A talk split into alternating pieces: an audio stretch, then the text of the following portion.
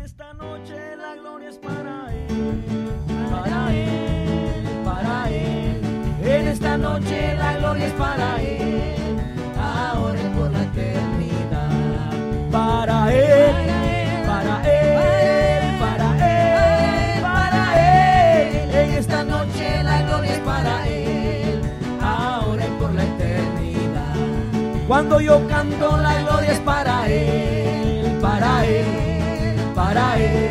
Cuando yo canto la gloria es para Él, ahora y por la eternidad. Para Él,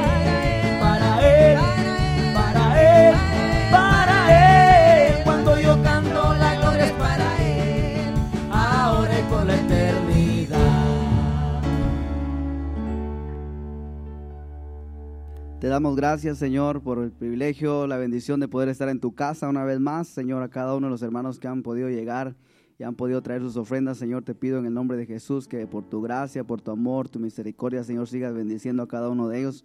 También pido, Señor, que aquellos que no tienen, Señor, en este momento, tú que conoces todas las necesidades, Señor, suplas cada una de ellas conforme a tus riquezas en gloria en Cristo Jesús. Te damos gracias. Amén. Puede tomar su lugar dándole gracias al Señor que le permite estar en su casa, en la presencia del Señor, donde hay plenitud de gozo, donde hay libertad, porque sabemos con toda seguridad de que el Señor está aquí. Y lo hermoso de eso es que dice la palabra que eh, el Señor es el Espíritu, donde está el Espíritu del Señor, ahí hay libertad. Y imagínense llegar a este lugar, tal vez este, cargados, muchas veces llegamos, ¿verdad? Eh, por las cosas que pasan allá afuera, llegamos eh, cargados, pero reconociendo que en este lugar donde está la presencia del Señor hay libertad y donde quiera que invoquemos el nombre del Señor, por supuesto, pero esta que es su casa, eh, siéntase libre. Es verdad que los problemas tal vez en su mente puedan estar, pero usted eh, despójese en este momento, estas dos horas que estamos aquí, despójese de todo lo que pueda estar pasando eh, para darle y presentarle una ofrenda al Señor que sea agradable, que sea acepta delante de Él. Y el Señor dice la palabra también que habita en medio de su alabanza. Así que cuando usted se despoja de todo lo que está pasando a su alrededor y se propone alabar y exaltar el nombre del Señor con libertad y con todas, con todas sus fuerzas y con mucho ánimo para el Señor, eh, a pesar de lo que pasa a su alrededor, usted lo que está haciendo es creando una habitación para que el Señor haga, haga su morada, porque dice que Él habita en medio de la alabanza de Israel. Tú que habitas en medio de la alabanza de Israel, dice el salmista. Entonces las alabanzas de su pueblo hacen una habitación, porque Él habita en medio de las alabanzas de su pueblo. Entonces si nuestra alabanza es, lo hace en una habitación eh, para nuestro Dios, que nuestra alabanza sea una alabanza buena, para que la habitación sea buena y la presencia del Señor eh, se haga manifiesto de una manera especial, sabiendo que la casa que preparamos al momento de alabarle es una buena casa, porque nuestra alabanza es la casa donde el Señor habita. Amén. Así que vamos a hacerlo de esa manera cada vez que vengamos y donde quiera que invoquemos el nombre del Señor y alabemos y exaltemos al Señor, hagámoslo de una manera eh, muy, ¿cómo se podría decir? De una manera buena, de manera que hagamos una buena habitación para nuestro Dios. Bueno, eh, vamos a, entrar de lleno al tema. Eh, yo quiero, yo quiero comenzar comentándole que todos aquí sabemos lo que una casa es eh, para cada uno de nosotros, qué significa una casa y muchas veces no, no prestamos atención o no, no nos ponemos a ver detalladamente lo que la casa en sí es para nosotros, hablando de una casa literalmente, de nuestra casa donde vivimos, donde usted compró, donde usted rentó por el momento.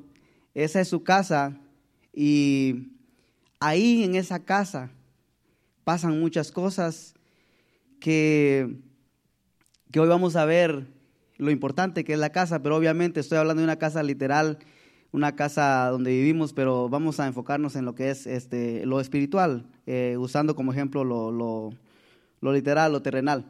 Eh, vamos a orar y le vamos a pedir al Señor que nos ayude a mí a poder explicar lo que el Señor me, me permitió entender y recibir en su palabra y a usted que pueda, por su gracia, recibir y ojalá pueda percibir lo que el Señor me, me, me enseñó en su palabra. Señor, en el nombre de Jesús, te pido que tu presencia, Señor, tu Espíritu Santo tome el control y todo lo que, Señor, se vaya a hablar en esta hora, Señor, sea conforme a lo que tú me has enseñado, Señor, y lo que tú quieras hablar, Padre, en el nombre de Jesús, que tu gracia, Señor, en este lugar haga su perfecta voluntad. Gracias por todo, Señor. Toma el control. Amén. Eh, fíjese que hay una, hablando de lo que es la casa, porque el tema de hoy, usted ha escuchado eh, ese dicho que dice, al mal tiempo, ¿qué dice? Va, ese no es el tema. el tema es, derivado de eso, al mal tiempo, buena casa. Porque eso es lo que vamos a hablar en esta hora y ahorita va a ver por qué. Eh, dice Proverbios, ahorita vamos a ir a Proverbios, eh, pensando en lo que dice Proverbios, quiero usar como introducción esto, que algo que nosotros nos familiarizamos, sabemos, hemos escuchado desde hace mucho tiempo. Usted sabe la historia o el cuento de, creo que es de Disney, que dice que habían tres, tres cochinitos o tres cerditos, como usted quiera llamarle. Eh, dice que habían tres cerditos que vivían en el bosque y había también un lobo que los acechaba, quería comérselos. Los tres hermanitos, los tres cerditos, eh, esto solo se lo estoy mencionando porque sé que usted ya sabe toda la historia, lo ha visto en caricaturas o, o lo ha leído en algún libro. Pero dice que los tres cochinitos se sentaron un día y dijeron esto tiene que parar, esto tiene que terminar. Ese lobo siempre nos anda corriendo y en un momento nos va a comer y tenemos que hacer algo para, para protegernos y dijeron, vamos a hacernos una casa. Cada quien dijo, estuvo de acuerdo, ¿verdad? Los tres estuvieron de acuerdo. Pero al momento de, discutir cómo, de qué harían la casa, no estuvieron de acuerdo porque uno decía una cosa, el otro decía otra y, estaban ya entrando como en pleito. Eh, entonces lo que dijeron, para que ninguno esté en desacuerdo, cada quien que haga su casa y que, haga, que la haga del material que quiera. Y así lo hicieron. El pequeño empezó a construir su casa y la hizo de paja, porque dijo, tanta paja que hay aquí, fácil de conseguir y, no pesa nada, no me va a costar nada construirla y voy a tener mucho tiempo, la voy a construir tan rápido que voy a tener mucho tiempo para jugar. Y la hizo así, la hizo de paja. El segundo, el de en medio, dijo, la voy a hacer de madera porque la madera es más fuerte que la paja y aunque, aunque me va a llevar un poquito de tiempo, todavía me va a quedar tiempo para jugar y mi casa va a ser más fuerte que la casa de paja. Y la hizo de madera. Eh, dice el cuento que el más grande dijo, eh, yo la voy a hacer de ladrillo porque necesito algo que sea fuerte, resistente y aunque sé que me voy a tardar mucho en construirla, voy a estar seguro que al momento de que yo la necesite para protegerme me va, me va a servir porque va a ser fuerte. Entonces no me importa invertir el tiempo que sea necesario. Y así lo hicieron. Y ya sabe usted cuál es el final de la historia, pero se la voy a seguir narrando así rapiditamente. Eh, y dice que llegó el lobo, ¿verdad? Como siempre. Y, dijo, eh, en esta historia los animales hablan, usted ya sabe, ¿va?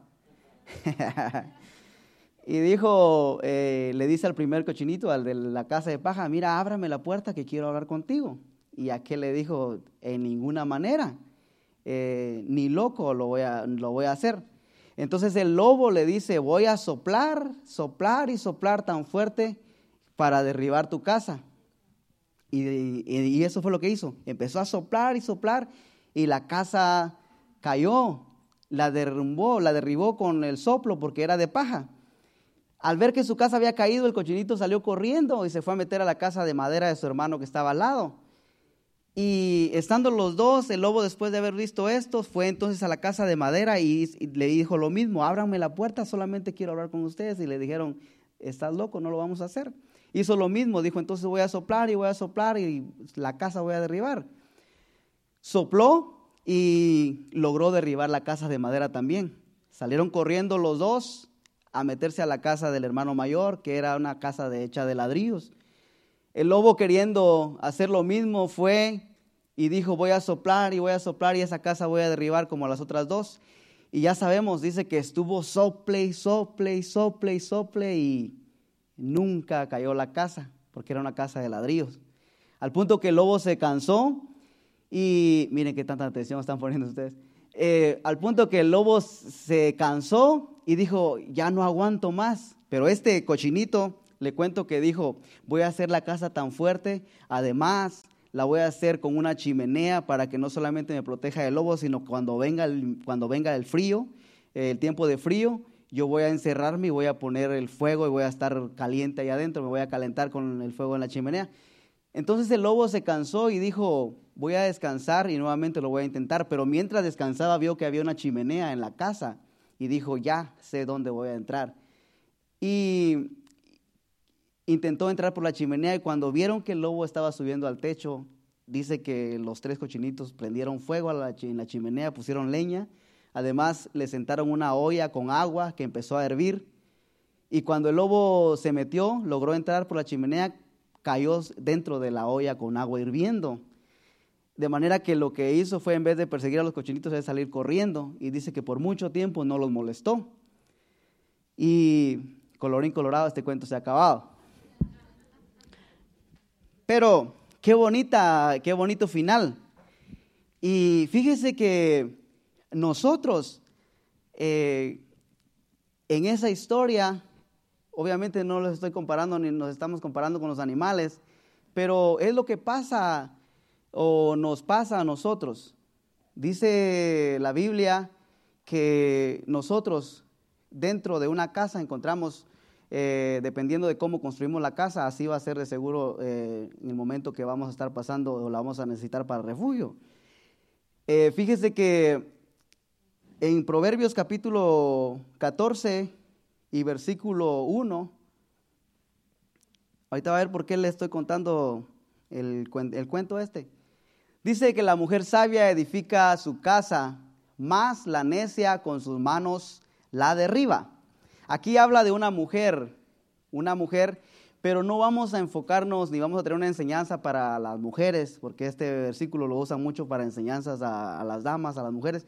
Pero en este momento estamos hablando de lo que en sí es eh, una casa y aquí habla de una mujer y ahora nosotros nos vamos, ahora aquí vamos a entrar nosotros como iglesia a tomar el lugar de la mujer. Habla de una mujer que es sabia, una iglesia sabia, hijos de Dios que son sabios, que dice que edifican una casa como con sabiduría, no, no con negligencia, sino dice que con sabiduría edifican una casa y sabemos que cuando habla de edificar, está hablando de algo que empieza eh, pequeño o empieza de la nada y va creciendo. No, no, no se le llama edificar a algo que empieza así y así como empezó. Imagínese usted, alguien que empieza a construir una casa, que empiezan a poner el, fundamento, la base, y se pasen todo un año trabajando en lo que es la base. Ahí todos los días los, los albañiles van y hacen lo mismo, a cepillar la base y a hacer lo mismo, a barrer la base, a limpiar la base y dicen estamos construyendo y no van a ningún lado, solamente se pasan ahí. A eso no se le llama edificar, a eso se le llama perder el tiempo. Aunque están ahí eh, en la obra, pero no se ve que va para arriba, no se ve que va a ningún lado, simplemente están ahí. Entonces, ¿por qué? ¿Por qué le estoy mencionando eso? Porque así sucede con nosotros. Nosotros podemos estar eh, como iglesia, como esta mujer de la cual habla la, Biblia, una mujer que está edificando una casa, pero podemos estar haciendo lo mismo que le acabo de mencionar, estar en el lugar o estar pretendiendo que estamos edificando, que estamos creciendo, que estamos eh, yendo hacia adelante, yendo hacia arriba, pero en realidad estar ahí nada más, estar, estar, como le mencioné ese ejemplo, estar ahí en la obra, barriendo, haciéndose como el que, el que hace algo, pero su edificio no se ve que va para ningún lado, no, no, no se le llama edificar, aunque está en una obra, pero no se le ve que va para, no se ve que vamos para arriba, sino que nada más estamos perdiendo el tiempo. Y aquí se trata de que dice la Biblia que con sabiduría debemos ser sabios para que con esa sabiduría se vea que estamos edificando y vamos para arriba, vamos hacia adelante, vamos a, vamos a algún lado, vamos creciendo. ¿Se está entendiendo lo que estoy tratando de decir? no es nada más, no dice ahí eh, la mujer edifica, sino que da específicamente, dice, hay que ser sabios, hay que, hay que usar la sabiduría. Y la sabiduría, obviamente, estamos, sabemos muy bien, se ha hablado muchas veces y ejemplos tenemos en la Biblia que la sabiduría de la cual está hablando aquí es la sabiduría que viene de lo alto, una sabiduría no terrenal, sino celestial, una sabiduría que está aquí en esta palabra, que si nosotros usamos esta sabiduría, eh, vamos a estar edificando bien. Pero dice que, fíjese que la necia con sus manos, dice, la derriba. Habla de una mujer sabia y habla de una mujer necia. Y fíjese aquí, la mujer sabia está edificando su casa. La necia tiene una casa, pero en vez de eh, seguirla edificando, se está derribando por la necedad. ¿Por qué? Porque no está poniendo atención, no le interesa eh, la necedad lleva, la lleva al punto de no interesarse en ver las cosas que hay que reparar para que esa casa no se caiga, sino por el contrario se siga, eh, siga creciendo, se siga tal vez poniendo mejor de lo que está. La necedad hace, lo contrario de la sabiduría, la necedad hace que no se le ponga interés a la casa y que por lo consiguiente las consecuencias son de que la casa se cae, se derriba. Entonces, aquí donde yo quiero que nos veamos usted y yo, porque qué es lo que, cómo estamos, eh, califiquémonos, veámonos nosotros ahí, estamos siendo sabios de los que edifican y la casa va de, gloria en gloria, como dice la Biblia, o la casa que tenemos, en vez de estarla llevando de gloria en gloria, se está cayendo y a, y a, nosotros nos da igual. Estamos como esta mujer que dice que, con, imagínense, con sus manos, ella misma está ayudando a que se siga derribando, hasta que se siga destruyendo, aunque tiene una casa. Y yo quiero que nos veamos ahí porque la casa que el Señor quiere que nosotros tengamos es una casa, no es una casa que se esté cayendo en pedazos, porque el sacrificio que el Señor hizo por nosotros es para que tengamos una casota, no una choza, una casucha. Entonces, eh, por eso le mencionaba yo lo, del cuento ese que le usé como, como introducción, porque tal vez usted dirá, bueno, pero es que yo me conformo con ir, como decía Marvin en una enseñanza, con ir pasándola. Ahí más o menos, vengo a la iglesia y eh, si me queda tiempo vengo al siguiente servicio y si no, pues ahí al otro, ahí cuando pueda. Y como siempre, llego tarde y total, eh, que se caiga la casa como sea y la voy pasando. Si se está cayendo, no nos interesa. Pero el problema es de que esa casa a nosotros nos debe interesar porque hablando ahora ya eh, volteándolo al lado literal, al lado terrenal o como quiera ponerlo, en la casa eh, encontramos muchas, eh, muchos beneficios de tener una casa en buen estado. Fíjese que en la casa hablando lo que es literalmente, como dije, en la casa está el dormitorio, en la casa está la sala, en la casa está el comedor, eh, en la casa eh, usted está, ¿cómo se dice esto? Todo lo, que todo lo que usted encuentra en la casa es para su beneficio. Entonces, si dentro de la casa, imagínense que usted tenga una casa que se está cayendo o tenga un, agujero en el techo donde está el dormitorio, usted no va a poder descansar. O si está el agujero donde está la sala y el agua se está metiendo, usted en vez de ir a sentarse ahí va a ir a nadar porque el agua se está metiendo. O no va a poder estar, simplemente no va a poder estar, no va a encontrar descanso en la sala, no va a poder reposar en la noche donde tiene que recobrar sus fuerzas. En la casa dependiendo del estado de la casa, así va a ser la calidad de vida que vamos a tener. Entonces debe interesarnos cómo está nuestra casa, ahora hablando en lo espiritual, porque la casa, viéndolo literalmente, es lo mismo en lo espiritual. Porque si nuestra casa este, no está bien, no está bien construida, no vamos a tener reposo, no vamos a tener un lugar de descanso. Si en la casa es donde comemos, hay un comedor para comer, si nuestra casa en lo espiritual no está bien, es una casa que se está cayendo, tampoco vamos a poder alimentarnos y, ser nutridos para ser fortalecidos e ir de gloria en gloria. Simplemente vamos a estar, ahora sí, como quien dice, pasándola, como decía Marvin. Y no se trata de eso, sino se trata de, estar, eh, de ir de gloria en gloria. Ahora, el Salmo 127, 1 habla también de esto. Dice, si Jehová no edificare la casa, en vano trabajan los que la edifican. Si Jehová no guardare la ciudad, en vano vela la guardia. Dice, si Jehová no edificare la casa, en vano trabajan los que la edifican. Fíjese, en Proverbio dice que la mujer sabia edifica la casa. La mujer es la que, o la, iglesia, usted y yo somos los que, los que edificamos y vemos cómo nuestra casa se quiere ver. Ahora dice, pero si Jehová no edifica la casa, bueno, ¿quién, ¿quién edifica entonces? ¿Quién la edifica? ¿Nosotros o, Dios? Dice, pero después dice, en vano trabajan los que la edifican. Entonces, ¿la edifica Dios o la, la edifica, la edifica alguien más? Yo lo que, lo que pude ver aquí es que dice, si Jehová no edificara, yo veo a Dios como fíjese que en la obra, eh, veámoslo ahora en lo, en lo terrenal, en lo literal, allá cuando se construye un edificio, hay una persona, eh, ingeniero o arquitecto, sí un arquitecto creo que le dicen, ¿va? Que es el que tiene los planos, es el que entiende, es el que sabe cómo va, cómo, cómo se debe construir, es el que, el que, el, que está al, al, cuidado de que todo lo que dice el plano se haga eh, conforme a lo que está aquí, lo que él ya, ya dibujó, lo que él ya puso en, ¿cómo se le llama? El plano, ¿verdad? Entonces yo veo a Dios que dice aquí, si Jehová no edificare, si, si nosotros no nos dejamos llevar por lo que nuestro arquitecto, el que tiene el plano, nos está diciendo, nosotros podemos estar edificando y edificando y edificando, pero si no estamos edificando de acuerdo a lo que Dios dice, en vano estamos trabajando. Pero si edificamos de acuerdo al plano, de acuerdo a lo que Dios dice, entonces vamos a trabajar y no va a ser en vano. Vamos a estar construyendo y vamos y se va a ver.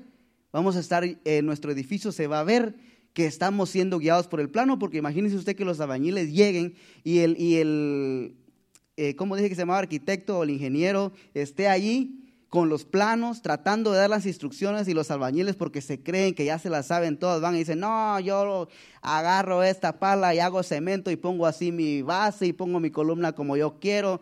Y el, y el ingeniero o el arquitecto está diciendo, no, espero que se, se debe hacer de esta manera de acuerdo al plano. Y los albañiles muy inteligentes en su necedad, como dicen, en vez de estar construyendo de acuerdo a lo que dice el ingeniero, el arquitecto, ellos ponen sus, propias bases y se dejan llevar por su necedad. Y en vez de construir, derriban, porque imagínense que eh, se le tenga que poner mucho hierro y ellos por ser necios no le pongan hierro. Al momento que venga una, un viento recio o venga un huracán, el edificio se va a caer. Entonces, ¿qué hicieron? En vez de construir, derribaron. ¿Por qué? Porque no se dejaron de llevar por lo que, lo que Dios dice lo que el arquitecto, lo que el ingeniero dice. Y en este caso, entonces dice que si, no nos, Dios no edifica, o, y los que estamos trabajando no nos dejamos llevar por lo que Dios dice, vamos a trabajar en vano. Nuestra casa no, no va a prosperar al momento que hay que poner la prueba porque va a ser probada y ahorita vamos a llegar a, ese, a, eh, esos versículos. Va a ser probada, por eso es importante que nos interese que la casa sea una casa que, que sea bien edificada. Entonces, nos interesa y debemos salir y quitar esa mentalidad que tenemos de ahí estamos todos, de que nada más cumplimos con presentarnos a la obra, que nos vean que estamos, pero no nos interesa que el edificio, nuestro edificio, vaya creciendo, se vaya viendo que va, va siendo prosperado, sino simplemente queremos estar, que nos vean.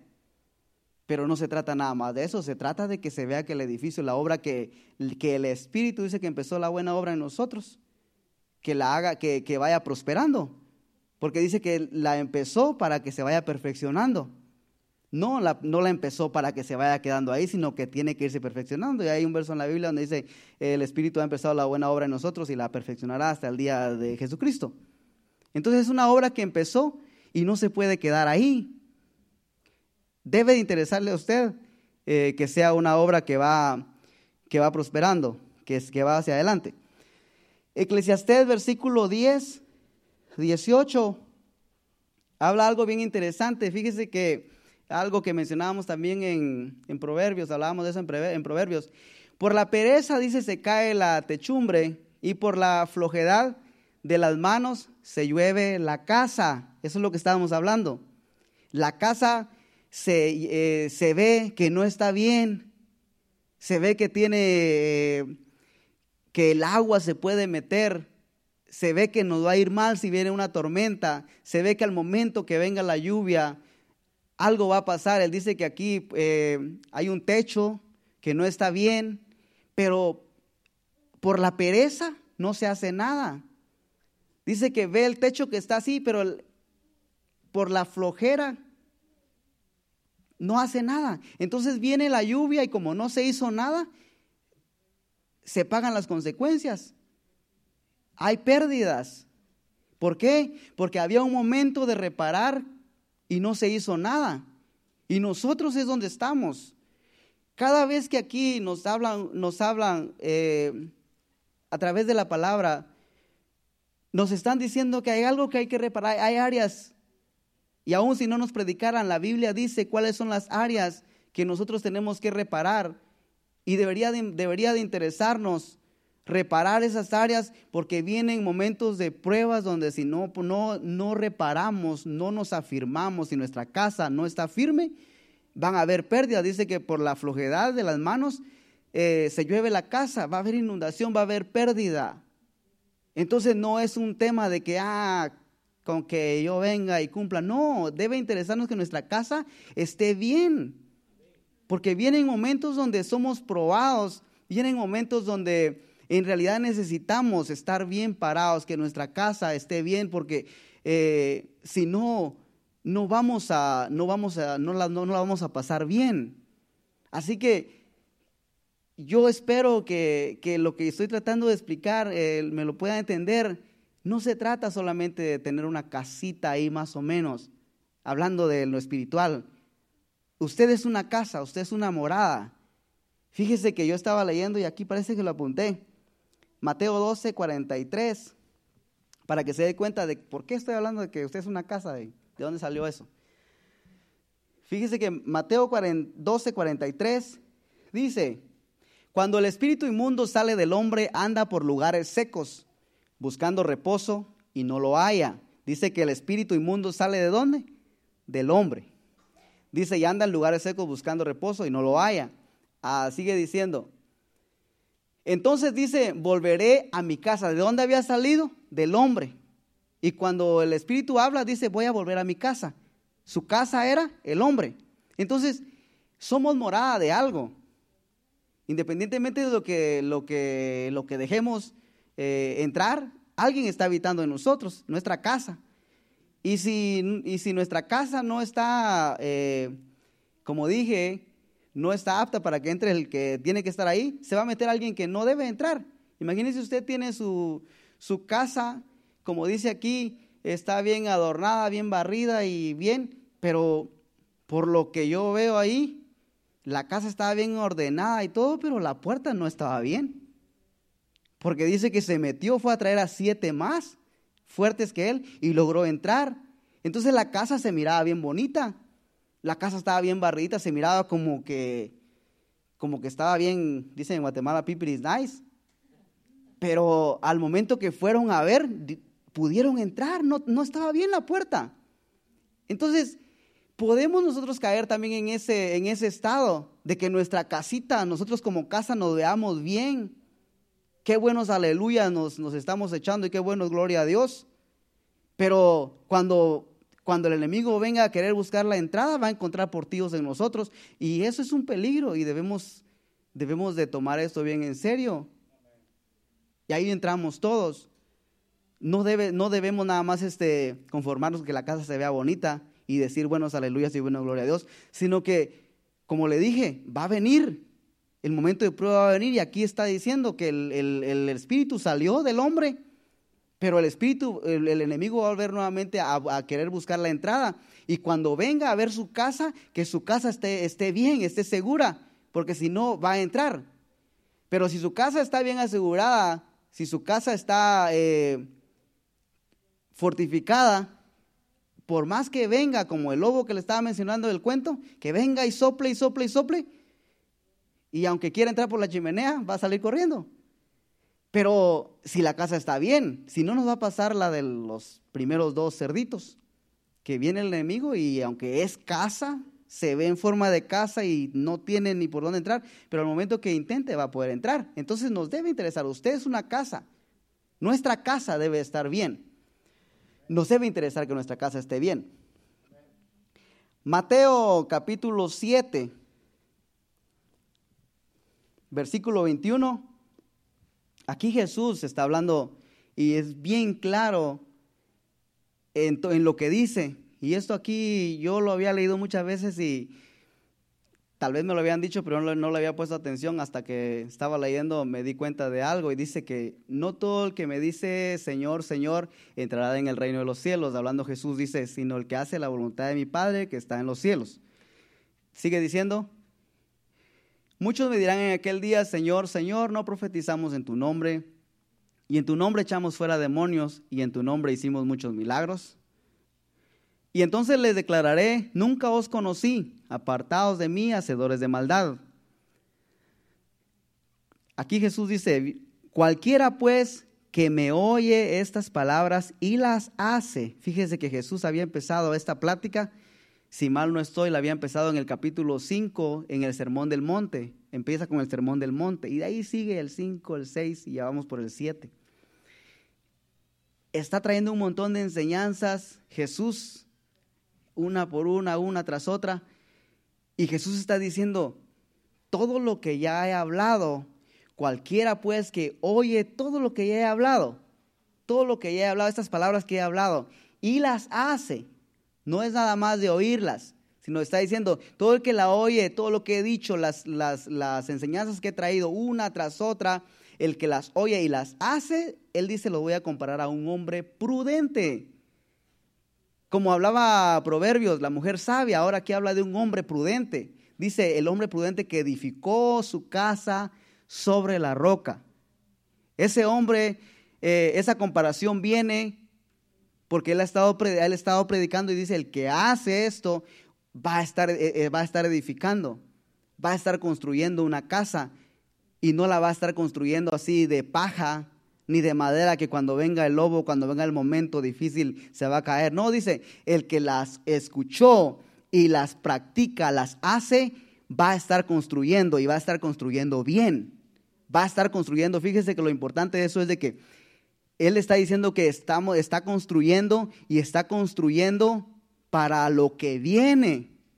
Está, está construyendo su lugar de refugio. Está construyendo que cuando vengan los momentos difíciles va a salir eh, bien de la circunstancia que venga. Entonces dice, el que practica esas enseñanzas está edificando y está edificando bien. Dice, le comparo a un hombre que edificó su casa sobre la roca y dice el 25. Descendió lluvia, fíjese, después de que terminó de construir su casa, que la puso bien sobre la roca, descendió la lluvia, vinieron los ríos y soplaron vientos y golpearon contra aquella casa y esa casa no cayó ¿Por qué? Porque estaba fundada sobre la roca. Jesús está diciendo, yo he venido hablando enseñanzas una tras otras y le voy a comparar a un hombre que construye. Entonces, ¿qué está diciendo Jesús? Las enseñanzas que les estoy dando son el material que ustedes van a usar para edificar.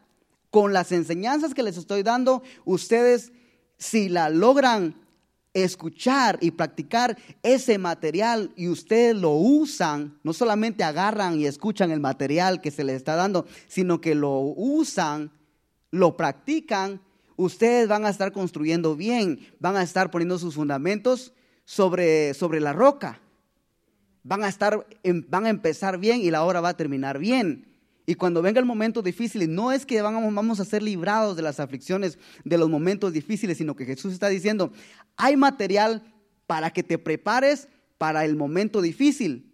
Y si te preparas con el material, las enseñanzas que te estoy dando y las practicas, tu casa va a estar fundada de manera que cuando venga el momento difícil vas a prevalecer, vas a estar firmes, vas a tener mi protección.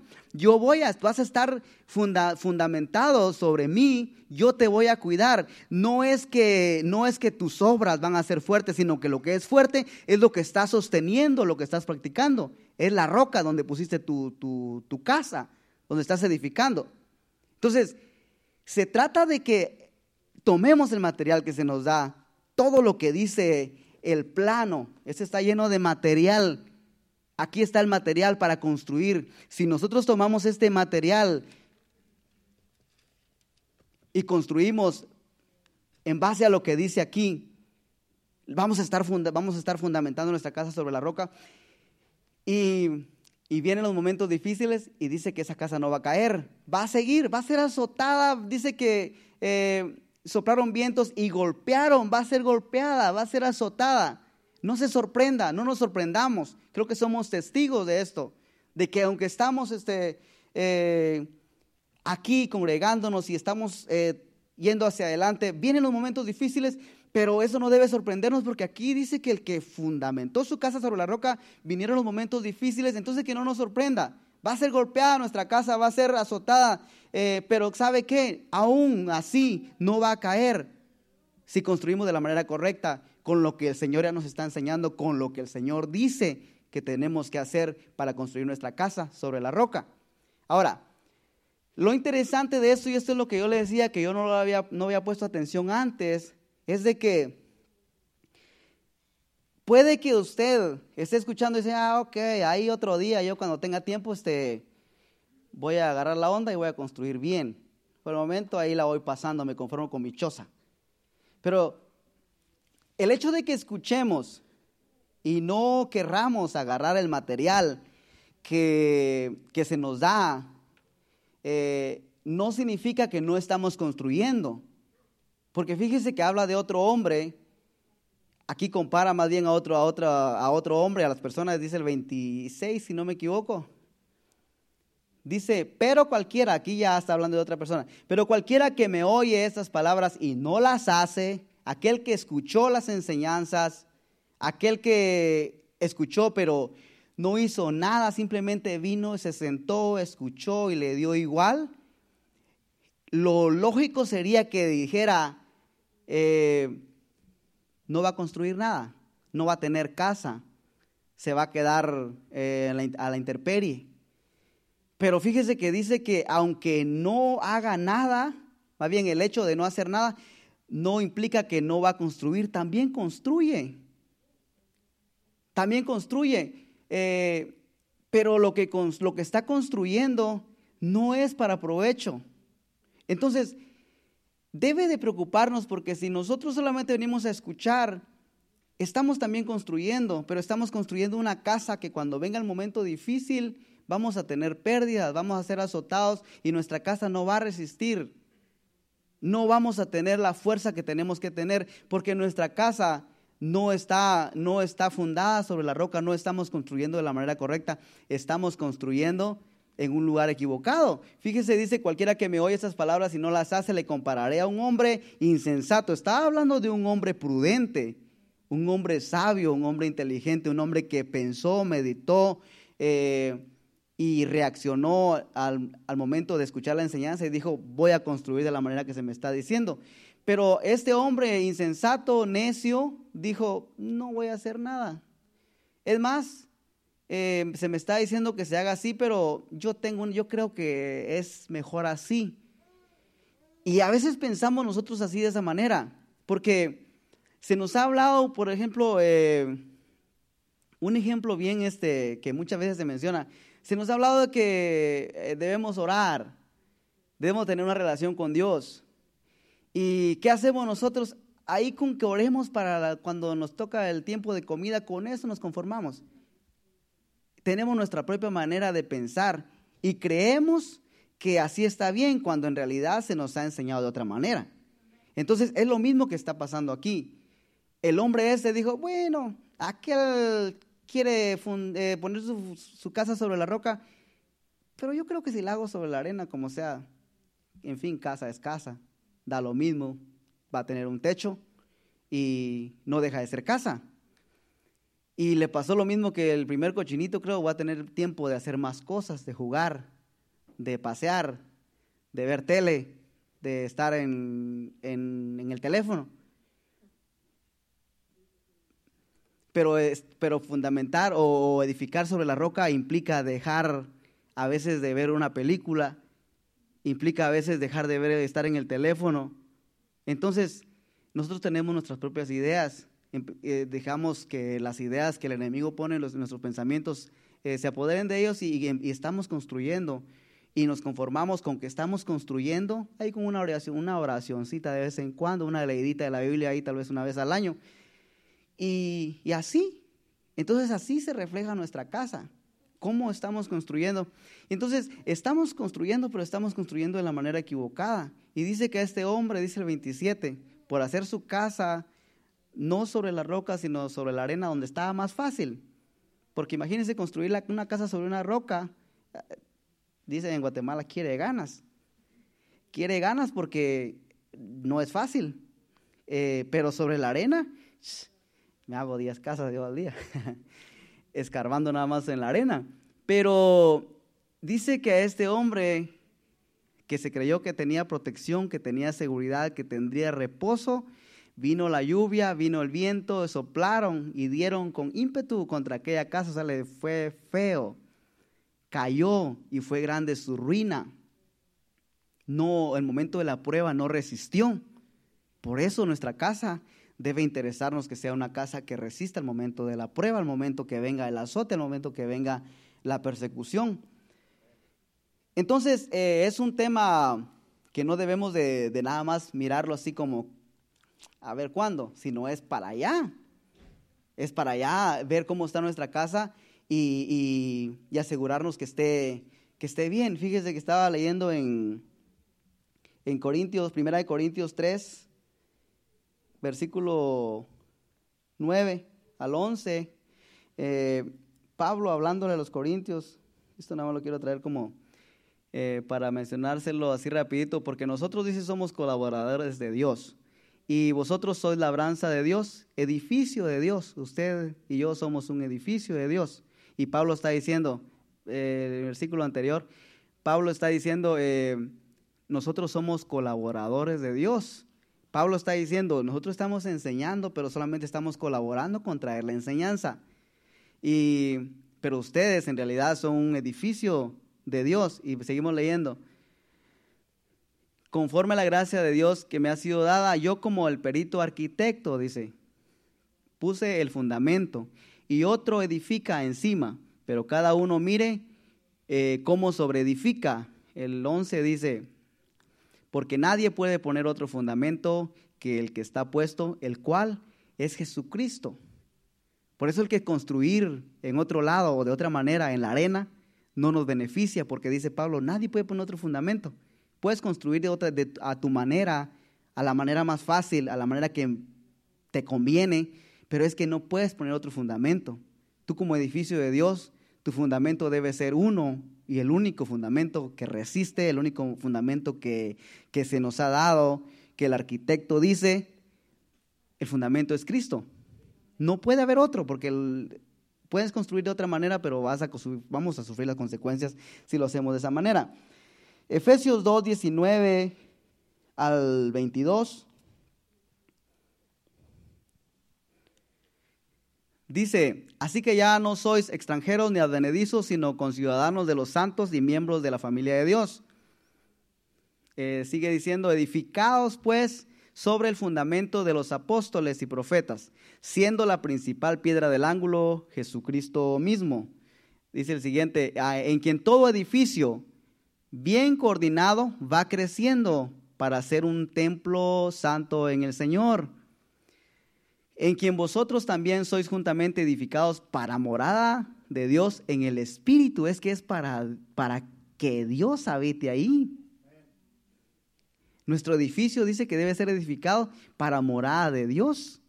Por eso le decía yo que dice que el Espíritu sale y encuentra la casa barrida, pero a nosotros se nos olvidó cerrar la puerta y que la presencia del Señor no saliera de ahí. Porque si la puerta hubiera estado cerrada y el Señor hubiera estado ahí, el enemigo no puede estar donde el Señor está. Entonces esa casa estaba adornada y bonita, pero no había nadie ahí que la cuidara. La casa estaba abierta, eh, nadie, vacía más bien.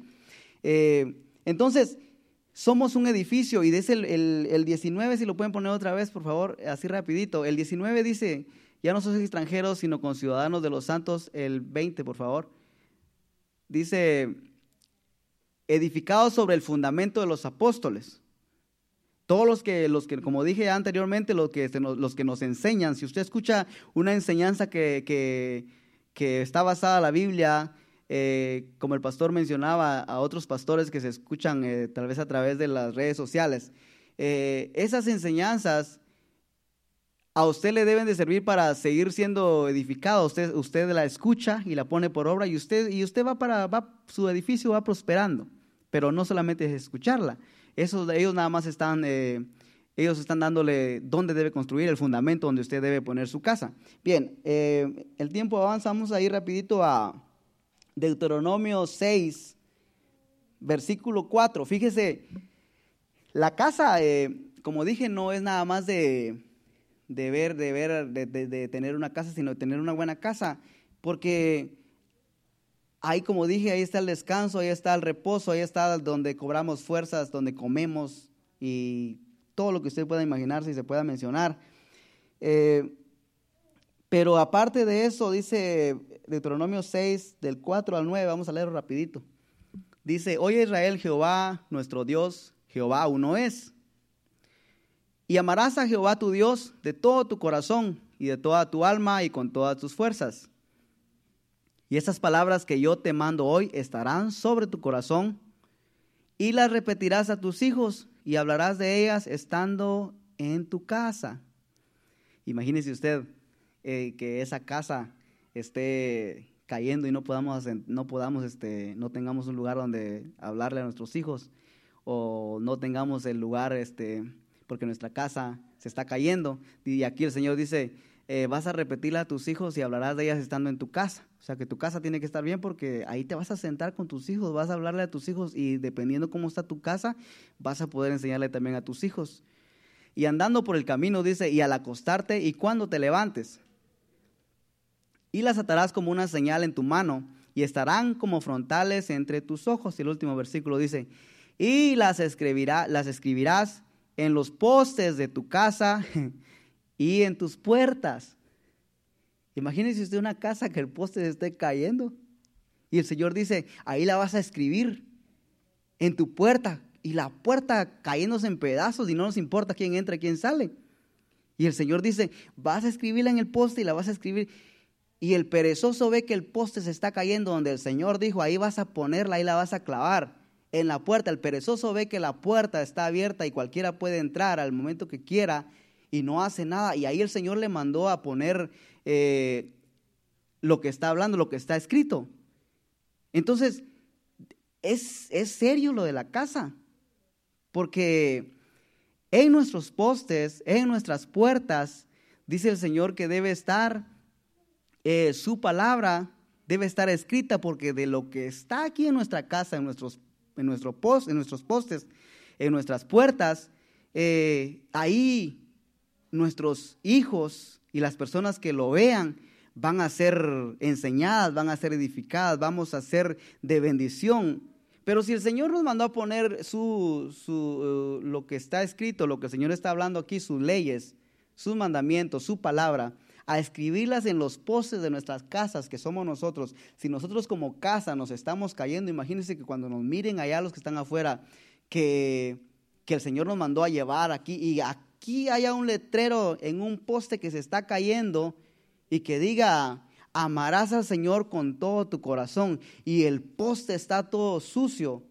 El poste no puede ni siquiera ver a su hermano, no lo puede amar, está odiándolo. Pero carga ahí una escritura que dice, amarás al Señor con todo tu corazón.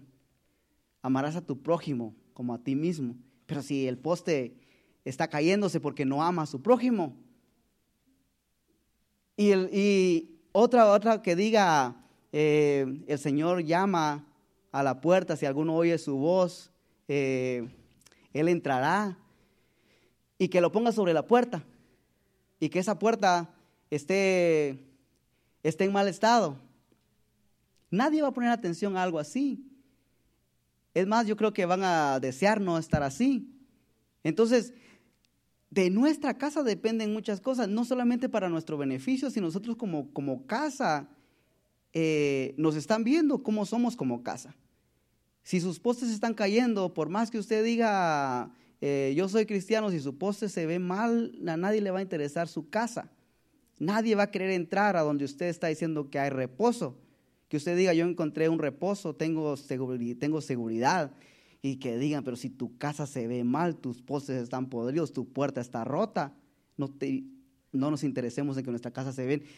No es solamente para nuestro beneficio, sino es para el beneficio de todos los que nos rodean también. Y sobre todo nuestros hijos dice que van a leer lo que nosotros escribamos en los postes de nuestra casa.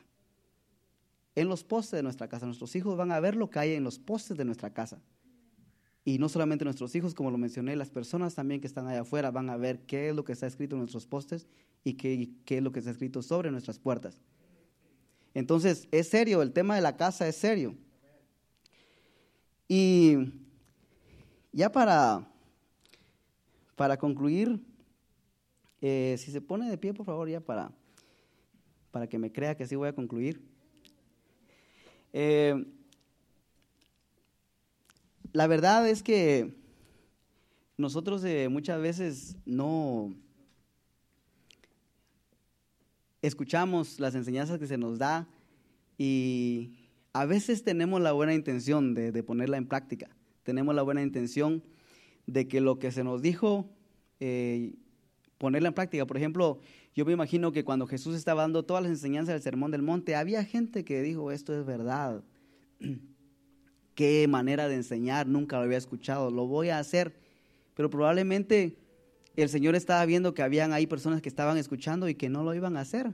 Entonces Jesús dice, eh, puedes tener la buena intención, pero la intención no basta, porque si estás aquí, es, es más, si había gente ahí que estaba siguiendo a Jesús, era porque le interesaba escuchar las enseñanzas.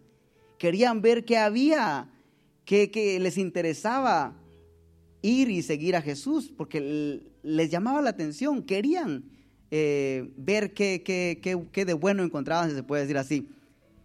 Pero Jesús estaba percibiendo que aunque estaban ahí, no iban, no iban a poner en práctica las enseñanzas, iban a escuchar, iban a empezar a construir a su manera sobre la arena. Y nosotros estamos aquí, llegamos aquí porque nos interesa Estamos interesados en saber qué es lo que dice la Biblia, aprender de lo que la Biblia dice, aprender de lo que se nos enseña, pero podemos caer en el mismo error en el cual esas personas que Jesús estaba viendo, podemos caer en el mismo error de, de estar, escuchar y no tener la intención de ponerlas en práctica. Y si ponemos algo en práctica, lo ponemos de una manera, a nuestra manera, y construir y construir de una manera incorrecta. Entonces, de la misma manera que como Jesús vio que habían personas eh, que no iban a poner en práctica, podemos caer en eso y, debemos de salirnos de esa posición, de ese estado y, ya preocuparnos si es que podemos estar preocupados, si esta preocupación es buena, preocuparnos que nuestra casa, nuestra relación con Dios sea una, esté bien, que nuestra casa se, se vaya afirmando cada día más y más. Viene el momento difícil, pero depende de cómo esté tu casa, depende cómo está tu relación con Dios, depende cómo has fundamentado tu casa sobre la roca, tu relación.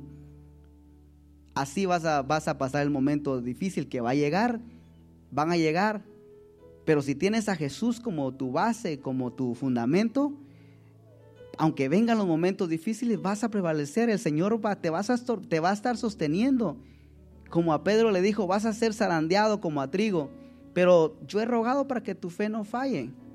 Yo voy a estar ahí para que yo estoy rogando para que tu fe no falle. Yo soy tu fundamento, yo soy tu roca.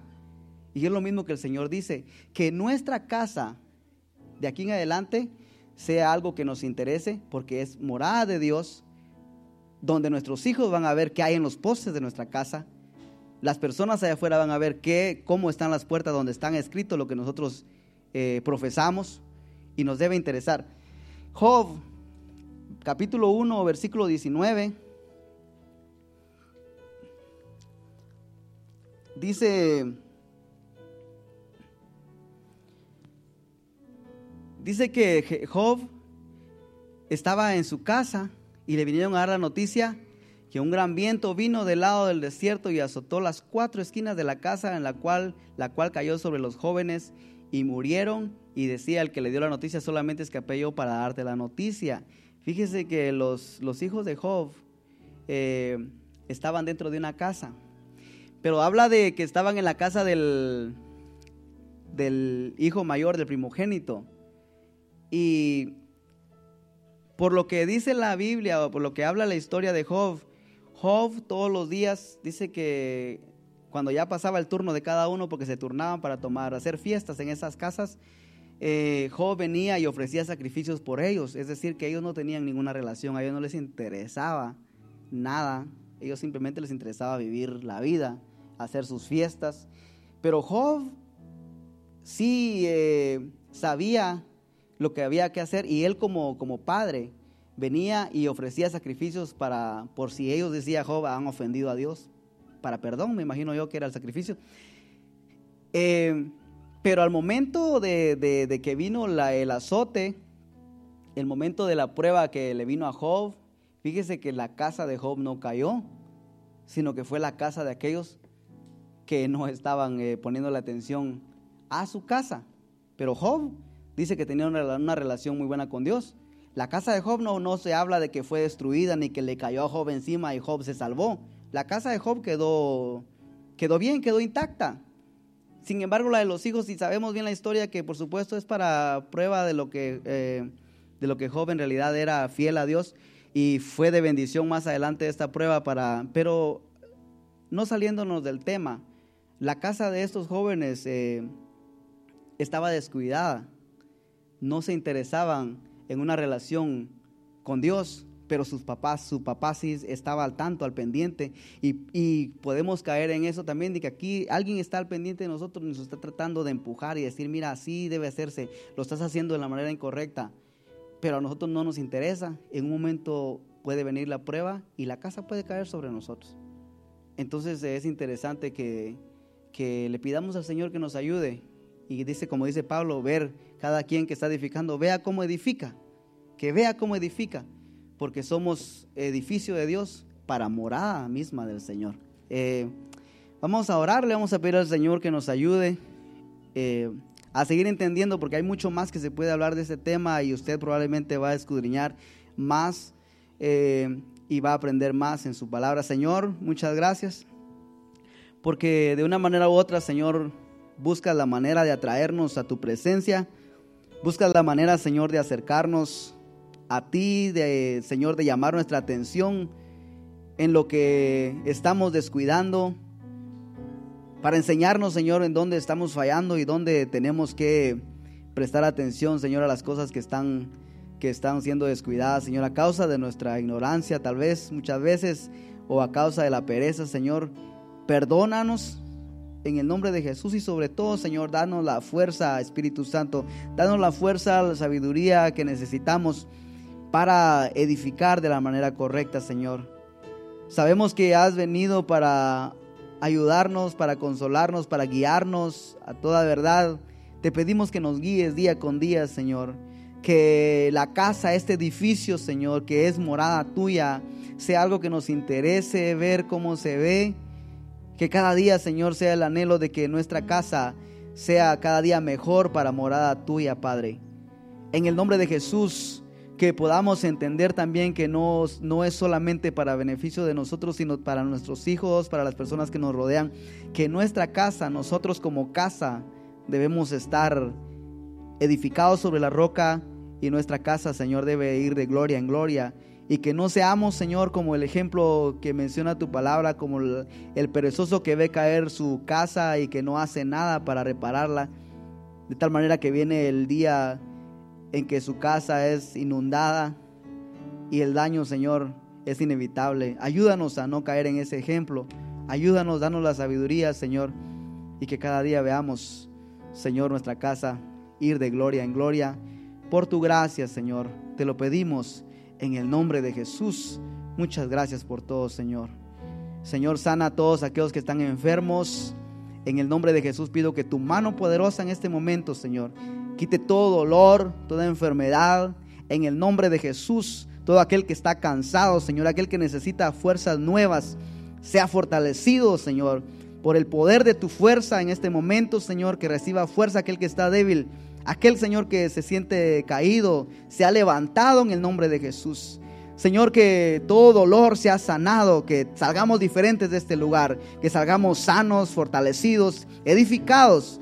En el nombre de Jesús, por el poder de tu presencia, que salgamos diferentes, Señor, porque la consecuencia de estar en tu presencia es que nada vuelve a ser igual. Somos cambiados, somos transformados a causa de estar en tu presencia, Señor. Muchas gracias porque lo creemos, que tu palabra, Señor, es fiel y verdadera y no cambia, Señor. Gracias por todo en el nombre de Jesús.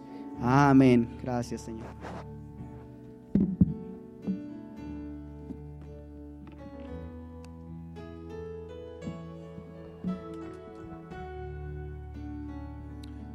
Amén, amén. Sí, Señor. Gracias, Padre. Cuando reciben esa palabra, el mensaje de hoy. Muy interesante, hermanos. Y cuando habla de una casa, está hablando de uno mismo, de su vida espiritual de uno también puede hablar de una casa, de una iglesia como remanente fiel. Puede hablar de una casa de la familia también. Hay mucho en relación a una casa. Y no tenemos que ser perezosos. Tenemos que ser prudentes. Tenemos que ser sabios para edificar bien y que podamos permanecer firmes cuando vengan las pruebas. Gracias, Señor. Bueno, ya hermano Héctor oró por porque Dios nos ayude. Ahora solamente vamos a adorar a Dios con este canto y nos vamos a despedir para el domingo estar aquí de nuevo y el Señor nos va a hablar otra vez el domingo. Adora a Dios con este canto y entréguese al Señor. Si está cansado, como ya el Señor nos, nos fortalecerá por medio de la oración. Si está desanimado también, recupere nuevas fuerzas, agarre ánimo, porque el Señor está entre nosotros. Adore a Dios con este canto. Gracias, Señor. y llena esta casa con tu gloria. Ven y llena esta casa con tu gloria. La gloria postrera será mayor que la primera. Aumenta en mí tu obra,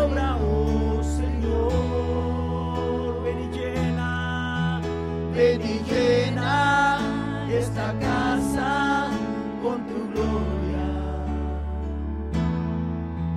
Ven y llena esta casa con tu gloria.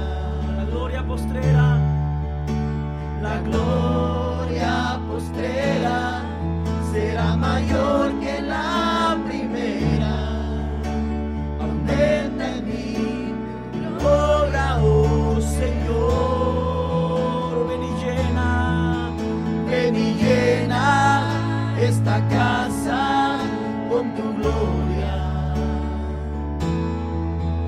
Ven y llena esta casa con tu gloria.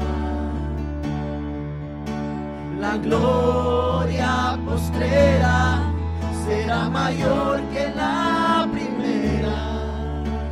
Aumenta en mí tu obra, oh Señor. La última vez dígaselo. Ven y llena tu gloria. Ven y llena esta casa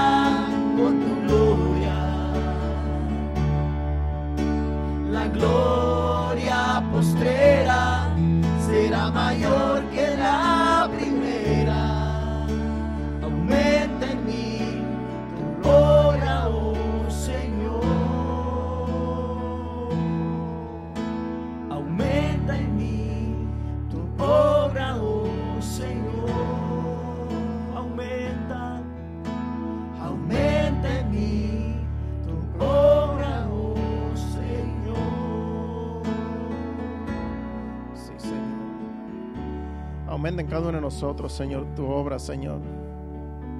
Que podamos seguir siendo edificados, Señor, con tu palabra, con tu Santo Espíritu en nosotros, Señor.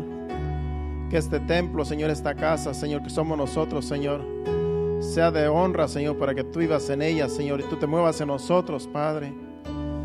Que lo que hagamos, Señor, sea solamente tu voluntad, Padre. Que no hagamos nuestra voluntad, sino tu voluntad, Padre Santo. Y que así podamos honrarte, Señor, en nuestro diario vivir cada día, Padre. Donde quiera que vayamos, aquí en la iglesia, Señor, en los servicios, Padre. Que solamente sea para tu gloria y tu honra, Señor, nuestro caminar diario, Padre, aquí en la tierra, Señor. Te lo pedimos en el nombre de Jesús, Señor. Ayúdanos, Padre. Ahora te pedimos, Señor, que nos lleves a nuestros hogares, Señor. Guárdanos, protégenos de todo mal, de todo accidente y danos descanso, Señor, en la noche, en el sueño y el día de mañana que nos levantemos fortalecidos, Señor, para honrarte el día de mañana, Señor, con lo que hagamos el día de mañana. Te lo pedimos en el nombre de Jesús. Llévanos con bien. Amén y amén. Dios le bendiga. Estamos despedidos. Nos vemos aquí el domingo a las 5. Hacia adelante, iglesia.